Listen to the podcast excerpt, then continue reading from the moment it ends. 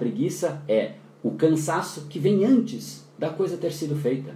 E aí nada é feito. É fantástico quando você chega em casa e deita no sofá ou na cama, onde você quiser, mas depois de ter feito. E aí você sente a tal preguiça ou o tal cansaço, mas você já fez. O cansaço vem depois, a preguiça vem antes. A preguiça te impede de fazer. O cansaço é um troféu da conquista, é um troféu e um reconhecimento, é um tique, está E esse é o processo, e essa é a mensagem que eu gostaria que você desce para o seu mindset. Porque quando você diz isso para o seu mindset, porque você pensa, para a sua forma de pensar, todo o restante que a gente vai conversar hoje vai fazer muito mais sentido.